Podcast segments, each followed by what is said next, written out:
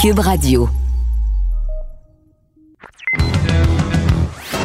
Il connaît tous les dessous de la politique. L'économie, la santé, le transport. Antoine Robitaille. Là-haut sur la colline. Cube Radio. Bon mercredi à tous. Aujourd'hui, à la hausse sur la colline, on n'enseignera plus l'histoire de l'Antiquité au cégep en sciences humaines. C'est ce que déplore Nathan Murray, ce sympathique et éloquent doctorant en histoire romaine, nous explique comment on justifie cette décision au ministère de l'Éducation. Il demande justement à ce ministère de renoncer à cette amputation. Ensuite, on a une conversation, je dirais, maritime avec le député des îles de la Madeleine, Joël Arsenault. D'abord, les belugas en péril au Saguenay, quelle est la position du Parti québécois sur euh, ce sujet? Ensuite, la stratégie maritime du Québec qui tarde à être présentée alors que c'était la grande priorité caquiste de François Legault dans son livre de 2013 Cap sur un Québec gagnant dont le sous-titre était justement le projet Saint-Laurent. Mon premier invité a publié une intéressante lettre euh, dans Le Devoir et il m'a fait découvrir quelque chose de désolant, l'abandon de quelques petites heures d'enseignement obligatoire sur l'histoire de l'Antiquité au Cégep. C'est Nathan Murray. Nathan Murray, bonjour. Bonjour euh, Antoine, merci beaucoup euh, donc euh, de vous intéresser à ce, sujet-là qui, me semble assez assez désolant Ben effectivement pour les prochaines cohortes donc de, de. Votre lettre donc s'intitulait Pourquoi amputer l'histoire de l'Occident? Effectivement, on reproche toujours au système d'éducation québécois d'avoir de sérieuses carences en histoire, de ne pas transmettre l'histoire. D'abord, je vais vous poser une question personnelle. Nathan Murray, êtes-vous descendant de James Murray le fameux, euh, le fameux gouverneur de la province de Québec. Euh, je, je, je, au 18e siècle. si c'est le cas, le, patrimoine familial a été euh, donc dissipé depuis quelques siècles, je crois. Très bien. Alors, qu'est-ce qui se passe exactement? Il y avait quelques heures d'enseignement de l'histoire de l'Antiquité au Cégep et ça a été ça a été coupé. Pourquoi? Expliquez-nous la situation. Les étudiants euh, du cégep, en tout cas uniquement les étudiants en sciences humaines, parce que les, étudiants des autres concentrations n'ont aucun cours d'enseignement obligatoire de l'histoire, eh bien, les étudiants en sciences humaines doivent suivre un seul cours obligatoire d'histoire qui est l'initiation à l'histoire de la civilisation occidentale. Donc, un cours assez vaste qui va euh, globalement euh, de la Grèce ancienne à, à l'époque contemporaine, donc à la, guerre froide souvent, c'est là qu'on termine. Ce qui incluait normalement euh, quelques cours d'enseignement sur euh, sur l'Antiquité et sur et sur le Moyen Âge. Euh, mais ce cours-là, pour des raisons qui sont valables aussi, ce cours-là dure 45 heures, donc c'était extrêmement difficile de euh, couvrir les 3000 ans d'histoire, ou presque devait couvrir ce programme, ce qui fait que euh, certains ont proposé une, une réforme, une refonte euh, du cours, et finalement, cette refonte-là se transforme, on efface le cours d'histoire de civilisation occidentale pour le remplacer par un cours d'histoire du monde à partir du, du 15e siècle, c'est donc dire qu'on qu'on efface littéralement, euh, qu'on abandonne euh, ce cours, euh, les deux premières périodes de ce cours-là, qui étaient l'enseignement de l'Antiquité et l'enseignement du Moyen Âge. Vous dites au fond que les adultes croient que les étudiants ne s'intéressent plus au passé lointain de, de l'Occident. Est-ce que c'est vrai? Euh, ça m'apparaît pas vrai parce que lorsque euh, j'en discutais aussi avec avec des collègues euh, qui enseignent au Cégep, je le constate aussi à l'université où, j'ai eu l'occasion d'enseigner des cours de monde romain. c'est une période qui suscite un certain intérêt. L'histoire médiévale aussi est très populaire. En fait, c'est un peu, je dirais, un préjugé qui porte à, croire à, certains enseignants notamment que pour éveiller le jeune à l'histoire pour euh, pour l'intéresser, il faudrait lui parler de choses plus actuelles. Ça, ça revient aussi euh, à une euh, directive ministérielle qui était de faire davantage de place à l'histoire récente dans le programme d'histoire, quitte à resserrer le cadre temporel évidemment, ou quitte aussi à parfois à resserrer le cadre géographique. La première proposition de réforme, c'est un, cours d'histoire de l'Amérique du Nord, donc c'est on voulait faire le plus près possible. Dans tous les cas, euh, ça enlève euh, à l'étudiant un contact, peut-être le seul contact qu'il va avoir hors euh, des quelques cours qu'il va recevoir à sujet secondaire, le contact avec les périodes anciennes, qui est pourtant très important d'abord parce que plusieurs phénomènes historiques trouvent leurs racines. Je vois par exemple très mal comment on pourrait enseigner la, la, Renaissance, qui est doit être au cœur ben du nouveau cours, qui doit être le début du nouveau cours, comment on peut enseigner la Renaissance, qui est le retour à l'Antiquité sans avoir vu cette, euh, cette Antiquité-là, donc sans savoir ce qui renaît, justement. Mais c'est... Euh, c'est quand même incroyable parce que pendant des années, évidemment, on, a dit et répété que l'Antiquité, c'était le berceau de l'Occident, qu'une éducation normale passait évidemment par des cours sur l'Antiquité, une connaissance assez fine de l'Antiquité. Mais comment on en est venu à se désintéresser comme ça d'une période aussi séminale de notre histoire? C'est, effectivement, ça, ça m'étonne aussi. Euh, un collègue professeur qui défend la nouvelle mouture du cours, lui, nous accusait, euh, ceux qui défendent le, le nouveau cours, d'un atavisme conservateur en disant que c'était éducatif. Oui, oui, oui, on, est du monde, euh, du monde conservateur apparemment, en disant justement que c'était un préjugé de éducation humaniste là. Euh, sur lequel repose, la tradition de l'enseignement euh, de l'histoire occidentale ou de l'enseignement de l'Antiquité n'était pas nécessaire. Il fallait bref adapter l'enseignement au contexte présent, rattacher les jeunes à, à ce qui se passe aujourd'hui, à qui peut expliquer euh, la, réaction politique ou citoyenne euh, dans le monde d'aujourd'hui. Et donc, la, véritablement, la, la, facette euh, transmission d'une culture est, est, effacée de, de, de, cette vision-là. Donc, au nom du progressisme, on ne veut plus enseigner les racines de l'Occident.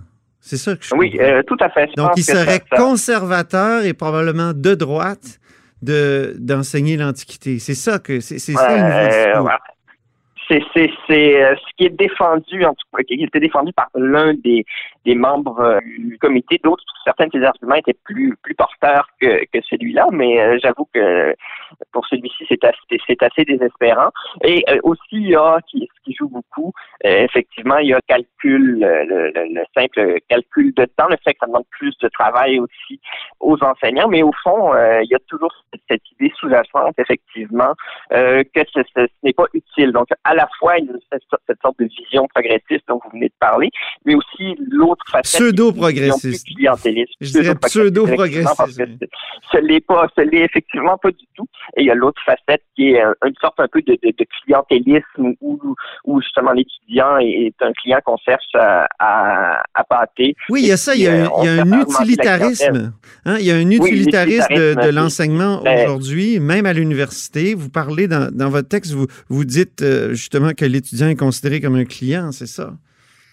Oui, oui, ben c'est ce qui me semble ressortir euh, de ça. Ben souvent, euh, c'est il faut maintenir les, les, les, groupes assez importants parce que et puis c'est sûr que l'étudiant est souvent éclairé du secondaire au cégep pour euh, l'enseignement de l'histoire. Donc, et puis il faut le, le, le réintéresser, ce que je trouve particulièrement étonnant parce que comme je vous dis, la première mouture proposée euh, par la réforme, c'est un cours d'histoire de, de l'Amérique du Nord. Et s'il y a quelque chose dont les élèves ne sont plus capables d'entendre parler, c'est bien euh, cette histoire-là qui est répétée de, manière un peu contradictoire euh, lors des deux dernières années mm-hmm. secondaires, alors qu'ils n'ont eu presque aucun contact avec les, les périodes lointaines, ce qui demeure très, très important parce que il n'y a pas uniquement la variation de, de la géographie des déserts civilisationnels qui sont intéressantes, mais les variations dans le temps sont aussi très, très signifiantes parce qu'un Romain ne vivait pas du tout comme on vivait avec une, psyché totalement euh, différente. Le, le, féodalisme était un, un, un système complètement euh, différent, complètement étranger au système capitaliste euh, dont, dans lequel on vit aujourd'hui. Donc, il y a vraiment, euh, dans ce rapport au temps-là, il y a des, des, ruptures qui sont très, très porteuses et qui montrent finalement que la situation historique dans laquelle on évolue présentement mais n'est pas la seule possible. Il y a d'autres configurations, qu'il y a eu d'autres configurations. Et ça, ça m'apparaît être un des principaux enseignements de la science historique. Mais, oui, mais juste par-dessus bord avec cette réforme-là. Ben oui, puis juste faire l'histoire de l'Amérique, c'est une bonne chose, mais comment comprendre, par exemple, la République américaine sans les références à Rome, ça, je, ça m'échappe. Oui, non, c'est effectivement totalement étonnant. On dira bien entendu que dans la, mouture présente du cours d'initiation euh, à l'histoire de la civilisation occidentale, euh, on n'a pas justement la possibilité d'insister sur ce lien-là, euh, faute de temps, mais c'est justement l'objectif d'un cours d'initiation, c'est de permettre ensuite euh, à l'étudiant de choisir un cours d'approfondissement par la suite, par exemple l'histoire de l'Amérique du Nord, qui, qui pourrait faire très bien affaire, et, et puis de disposer de, de, de, de cette base chronologique, de cette base de réflexion, de cette base de, de, référence civilisationnelle donnée dans le cours d'initiation à l'histoire de la civilisation occidentale, de pouvoir maîtriser le contexte. Et là, ensuite, on peut approfondir, mais passer directement comme seul cours d'histoire obligatoire, je le répète, à une histoire de l'Amérique du Nord ou, comme ça a été hmm. retenu, à une histoire du, du monde depuis le, euh, le 15e siècle. Euh, je vois difficilement la logique aussi dans le fait de remplacer un trop grand espace temporel par un trop grand espace géographique. Euh, je vois mal comment on peut faire l'histoire du monde en 45 heures aussi ou donner une, certaine cohérence à, cette, à cette histoire-là. Donc, ça me semble très, très contradictoire on perd, comme vous l'avez bien dit euh, plus tôt, la compréhension de la Renaissance aussi, parce que et, c'est à la base de notre humanisme, de nos chartes des droits, au fond, euh, cette conception mm-hmm. de, la Renaissance, cette conception de l'être humain aussi, qui, qui, ne peut pas se comprendre sans passer par euh, une étude des sources, donc de l'Antiquité, et, l'être humain contemporain. Puis on a des choses en commun avec l'Antiquité. Donc cette idée-là se perd d'une espèce d'humanisme euh, qui traverserait les, les, changements sociaux? Oui, oui, c'est ça. Toute cette évolution, toute cette appartenance à un, même, un même courant de, de, pensée, cette permanence de certains phénomènes comme la citoyenneté qui naît avec les Grecs et les Romains, ou même pour euh, d'autres disciplines, ça me semble aussi très, très dommageable. L'étudiant qui va lire euh, Platon en philosophie n'aura plus le, contexte historique dans lequel Platon évoluait parce qu'il n'aura plus justement ce accès à ce cours d'histoire de la civilisation occidentale et donc le développement de la, pensée critique euh, avec les Grecs, les conditions qui ont permis ce, développement-là vont être encore une fois coupées, donnant soit passer sous silence, soit c'est une tâche qui va s'ajouter en littérature mm. ou en, philosophie, ce qui, ce qui me semble encore une fois assez étrange. Donc, on perd à la fois le sens de la rupture et le sens de la continuité avec euh, cette réforme-là. En tout cas, vous êtes une preuve vivante qu'on a beau vivre au 21e siècle. Vous êtes un jeune homme, quoi, de 28 ans. Et vous vous intéressiez quand vous étiez jeune. J'ai lu un article sur vous, là, quand vous aviez gagné la, bourse Vanier. Vous vous intéressiez très jeune euh, à Rome. Donc, euh, oui, comme bien des, comme, bien des jeunes, ça veut. Je pense pas qu'on qu'on doive enseigner toujours ce qui est euh, toujours uniquement à proximité des, des jeunes, euh, leur vécu, comme on dit. Quand on, quand on leur demande, c'est pas ce, qu'ils nous disent. Ils sont très intéressés par l'histoire de l'Antiquité, par l'histoire du Moyen Âge. C'est des périodes qui, qui viennent euh, les chercher par leur étrangeté, aussi par la compréhension justement de certains euh, phénomènes postérieurs qui ont déjà été amenés à, suivre au, secondaire. Donc, euh, quand on interroge l'étudiant, c'est pas systématique qui dit, euh, qui, qui me répondent, ah, j'aimerais des choses qui me, qui me touchent davantage, des choses plus près de moi dans, euh, dans le temps. Ça, ça me semble être justement un préjugé, une mhm. mauvaise conception euh, de la part d'adultes qui pensent à la place de, de l'étudiant. En tout cas, ce n'était pas mon cas et ce n'est pas le cas de plusieurs des étudiants qui j'ai pu parler. Au contraire, certains déplorent le fait qu'il n'est qu'une dizaine d'heures, une quinzaine d'heures sur l'histoire de l'Antiquité ou l'histoire euh, du Moyen Âge euh, dans, euh, dans, leur cursus. Mais merci beaucoup, Nathan Murray pour cet entretien. Ben, merci beaucoup de, de m'avoir contacté. Puis j'espère vraiment que le, ministère va en tout cas reculer ou reconsidérer la chose mm-hmm. comme l'approbation ministérielle doit être faite cet automne. Ça, me semble vraiment très, très important de ne pas renoncer à ce. Alors que, comme vous l'avez dit, l'enseignement d'histoire est déficient au Québec. Il faut justement augmenter les heures les, contenus et non pas retrancher euh, de manière à, diminuer la culture historique, une culture qui est déjà euh, bien pauvre euh, généralement dans le système d'éducation. Merci encore. Alors, Nathan Murray est doctorant en troisième année, enseignant en histoire ancienne à l'Université Laval. Il est en co-tutelle à Paris et à l'Université Laval. Vous êtes à l'écoute de Là-haut sur la colline. Là-haut sur la colline. Une entrée privilégiée dans le Parlement. Cube Radio. Parlons stratégie maritime maintenant. Au bout du fil, il y a le responsable du dossier au Parti québécois, Joël Arsenault. Bonjour. Oui, bonjour.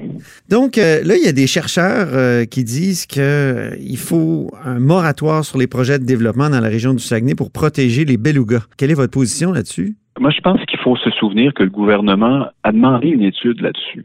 Il avait d'ailleurs annoncé dans son budget qu'il voulait approfondir les connaissances, étudier pour mieux protéger les écosystèmes marins, pour atténuer les impacts du transport maritime. Ça, il, avait dit dans son dernier budget qu'il voulait investir 12,5 millions de dollars là-dedans.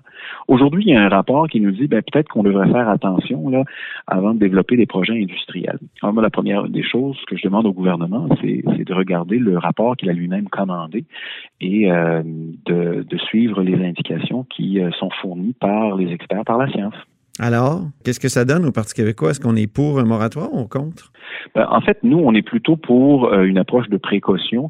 Puis, euh, tu sais, la question du, moratoire, souvent, là, euh, ça effraie les gens, qu'on fasse ce qu'il faut pour approfondir la question, pour s'assurer que les projets industriels tiennent compte des efforts qui ont été consentis depuis des années, par exemple, pour protéger l'espèce menacée qui euh, que, sont les, les belugas, mais il me semble que c'est prioritaire.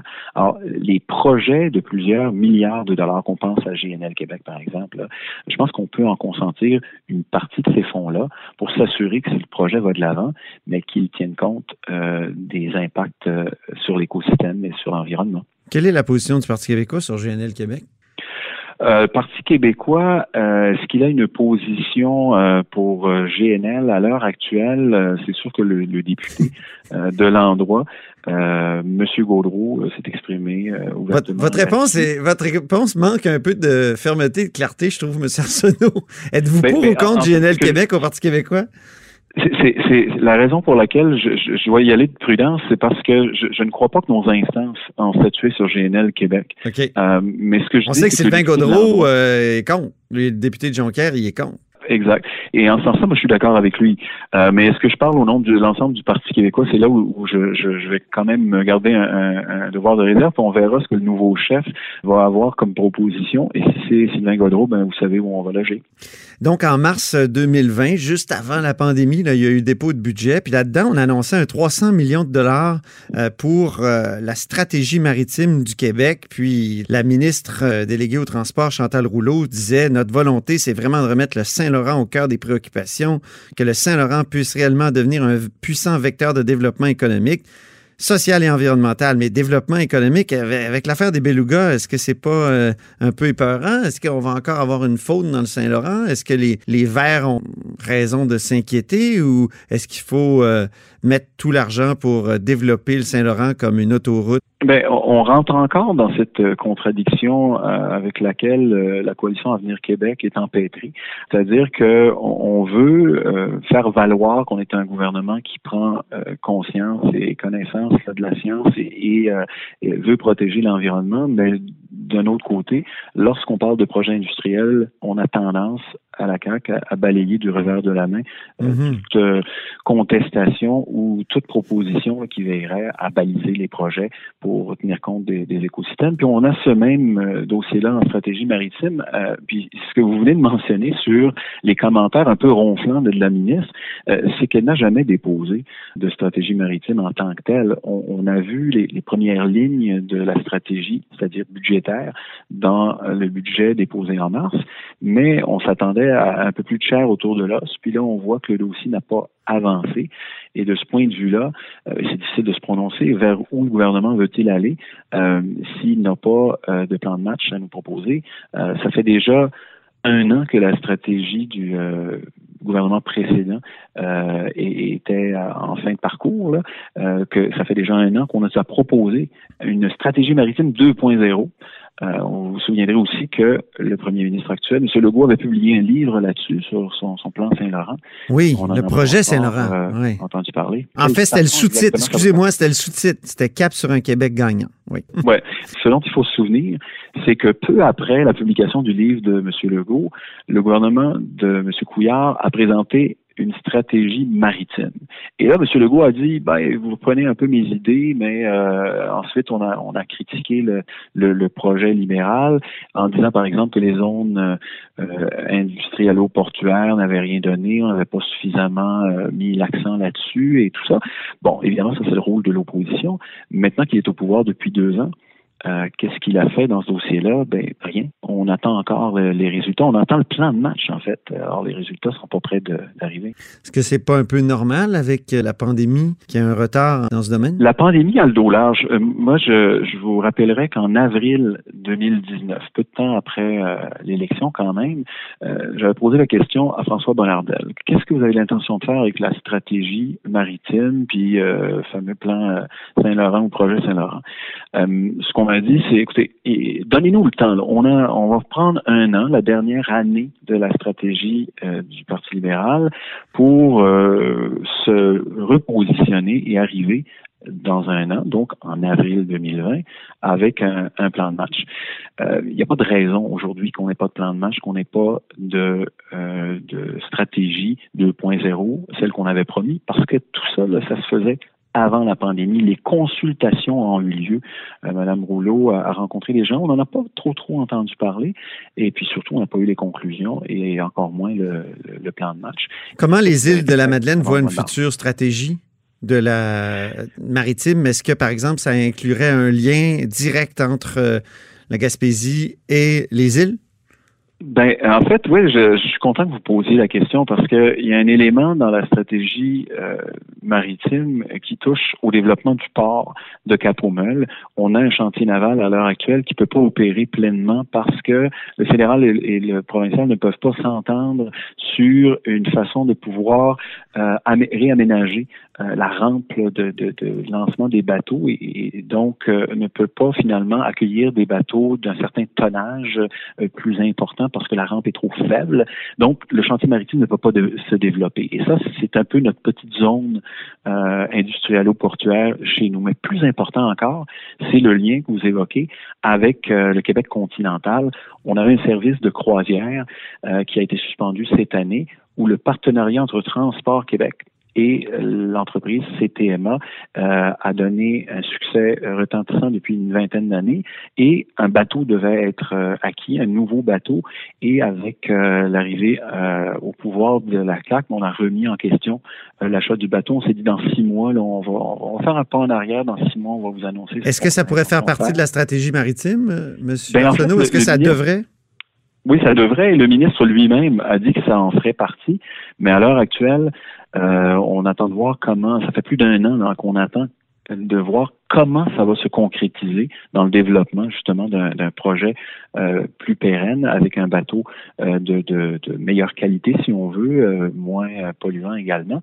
Et, et ça, il y a, y a, une valse hésitation du côté gouvernemental. Paradoxalement, ça serait plus long. Ça serait plus long de se rendre aux îles à partir du Québec.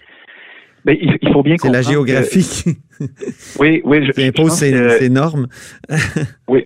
Il y, a, à la fois la, question euh, du, euh, de, la croisière, ce que j'ai évoqué, mais là, ce que vous, euh, ce à quoi vous faites référence, c'est évidemment un lien maritime disons, plus régulier pour la population locale. Mhm. Et, c'est clair que les, les ont toujours préféré euh, le trajet le moins long vers les provinces maritimes. C'est une traverse qui est financée par le gouvernement fédéral.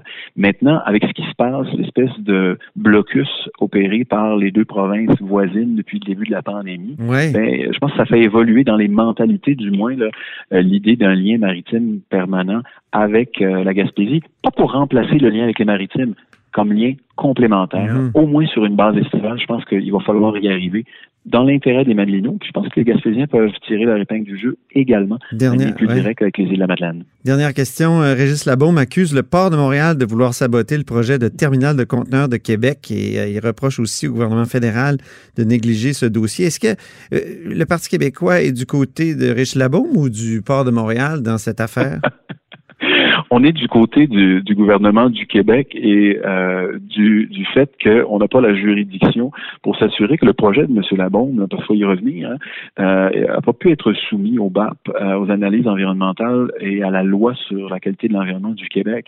Alors moi, avant de, de, de dire que Québec va empiéter sur Contrecoeur ou sur Montréal, il faudrait savoir si le projet euh, du port de Québec, euh, il, il contrevient ou non à la loi sur la qualité de l'environnement au Québec. Et, et ça revient un petit peu à la stratégie maritime du gouvernement du Québec, qui n'a pas tous les leviers parce que les ports de Québec et de Montréal ben, sont juridiction fédérale. Ils peuvent faire essentiellement ce qu'ils veulent et actuellement, ils se chicanent sur le dos de qui? Ben, sur les dos, un, dos un peu du développement économique euh, du Québec et de la voie du Saint-Laurent. Mais la stratégie maritime pourrait régler en partie ce, ce Oui, ce, si, si on avait des pouvoirs, si on avait les, les, pleins pouvoirs sur justement euh, le, développement des ports, on pourrait le faire, j'imagine, de façon beaucoup plus complémentaire. Là, on va acquérir des ports comme euh, Rimouski, Matane, Gaspé, Cacouna, et ainsi de suite. Mais les grands ports, euh, Trois-Rivières, Montréal, Québec, euh, le gouvernement du Québec, regardez la dernière grève des débardeurs. Là. Le gouvernement du Québec était réduit à, à, au, rôle de, de, de, de spectateur et de spectateur. Donc euh, là aussi, on, on, a, on, a, un problème. Encore une fois, le, les, les, les, batailles de juridiction euh, l'emportent sur, sur le développement et sur l'efficacité. Merci beaucoup, Joël Arsenault. Merci à vous. Député des Îles-de-Madeleine du Parti québécois et critique en matière de beaucoup de choses et dont la stratégie maritime. Vous êtes à l'écoute de, vous êtes à l'écoute de là-haut sur la colline. Cube Radio.